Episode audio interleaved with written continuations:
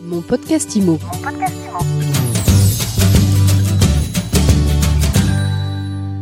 Bonjour et bienvenue dans ce nouvel épisode de mon podcast IMO. On parle recyclage urbain aujourd'hui et je suis avec Mathieu Descou. Bonjour. Bonjour. Vous êtes président de Novaxia Investissement. Vous venez de vous installer rue Saint-Charles dans le 15e.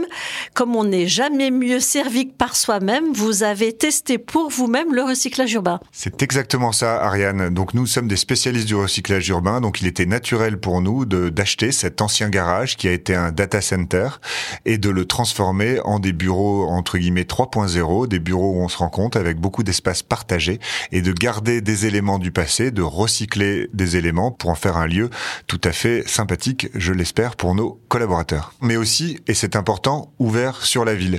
Euh, nous avons fait en sorte que ce bâtiment soit ERP, établissement recevant du public, parce qu'un bâtiment de bureau aujourd'hui n'est occupé que 15% de son temps. Nous avons mis en place le télétravail chez Novaxia, donc nous voulons que ce bâtiment vive et pouvoir le prêter, comme nous le faisons sur les bâtiments que nous achetons, à des associations, à des écoles, à d'autres associations d'habitants du quartier pour que le eux puissent l'utiliser quand nous, nous ne l'utilisons pas. Bon, alors voilà, les présentations sont faites. On sait où vous travaillez. Quel regard vous avez aujourd'hui sur la conjoncture immobilière en matière de bureaux de commerce? Alors, la conjoncture de bureaux et de commerce, elle est trouble. Hein, euh, commerce a un petit peu commencé avant 2020. Bureau, ça s'est accéléré en 2020 avec euh, toute une période de questionnement. On arrive aujourd'hui à la fin euh, des questions. En tout cas, on arrive à y voir clair, euh, notamment sur le besoin des besoins des entreprises, puisque les entreprises expriment le souhait de prendre moins 30% de bureaux en plus. Hein. Ça, c'est dû concrètement au flex office et au télétravail, et de prendre finalement du moins bureau, mais du mieux bureau. Ce qui fait que des bureaux centraux bien adaptés et dans l'air du sont plébiscités, tandis que des bureaux périphériques et de première couronne, eux, ne vont plus trouver preneur et donc vont être obsolètes et vacants. Ce qui veut dire aussi que leurs prix vont baisser. Ce qui veut dire que leur prix mathématiquement va baisser puisque sans locataire, un immeuble de bureau ne vaut que par la qualité de sa construction, c'est-à-dire pas grand-chose. Vous l'estimez à combien cette baisse? Alors, on l'estime, on a pu constater dès cette année qu'une baisse de prix de l'ordre de 10%. Et si on regarde nos grands voisins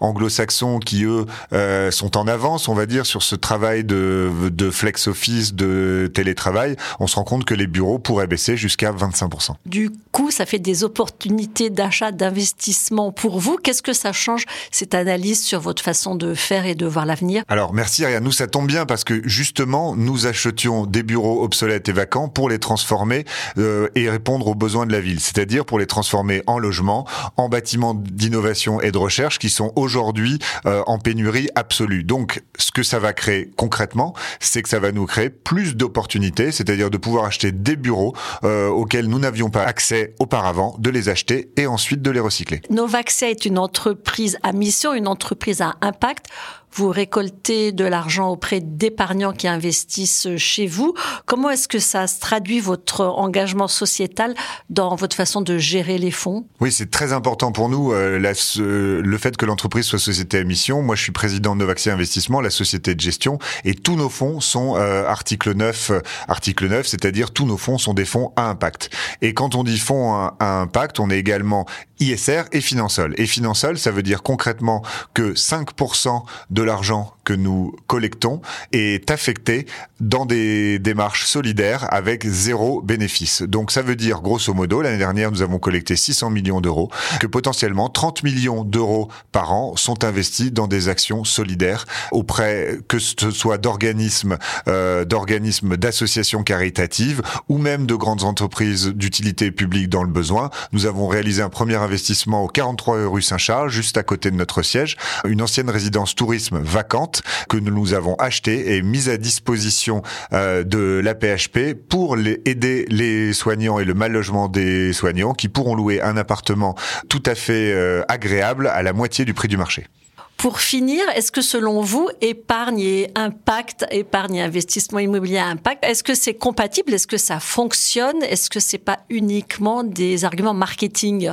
Je pense que ça fonctionne très bien. Et la preuve en est, au dernier trimestre euh, de, de l'année, 85% de la collecte de l'épargne institutionnelle et particulier a été orientée vers des fonds dits article 9 au sens de la SFDR, c'est-à-dire des fonds au plus haut niveau de, euh, des labels ISR et Impact, comme les fonds de Novaxia Investissement par ailleurs. Finalement, vous êtes optimiste sur l'avenir du recyclage urbain je suis optimiste évidemment sur l'avenir du recyclage urbain, qui a un horizon de temps suffisamment long et suffisamment résilient et qui va pouvoir capter le marché actuel pour de la performance future satisfaisante. En 2022, nous avions collecté 600 millions d'euros et en 2023, nous souhaitons euh, collecter le même montant à peu près. Merci beaucoup Mathieu Descou. Je rappelle que vous êtes président de Novaxia Investissement. Merci beaucoup Ariane. Et je vous dis à très vite pour un nouvel épisode de Mon Podcast Imo. Mon Podcast Imo. Mon podcast Imo.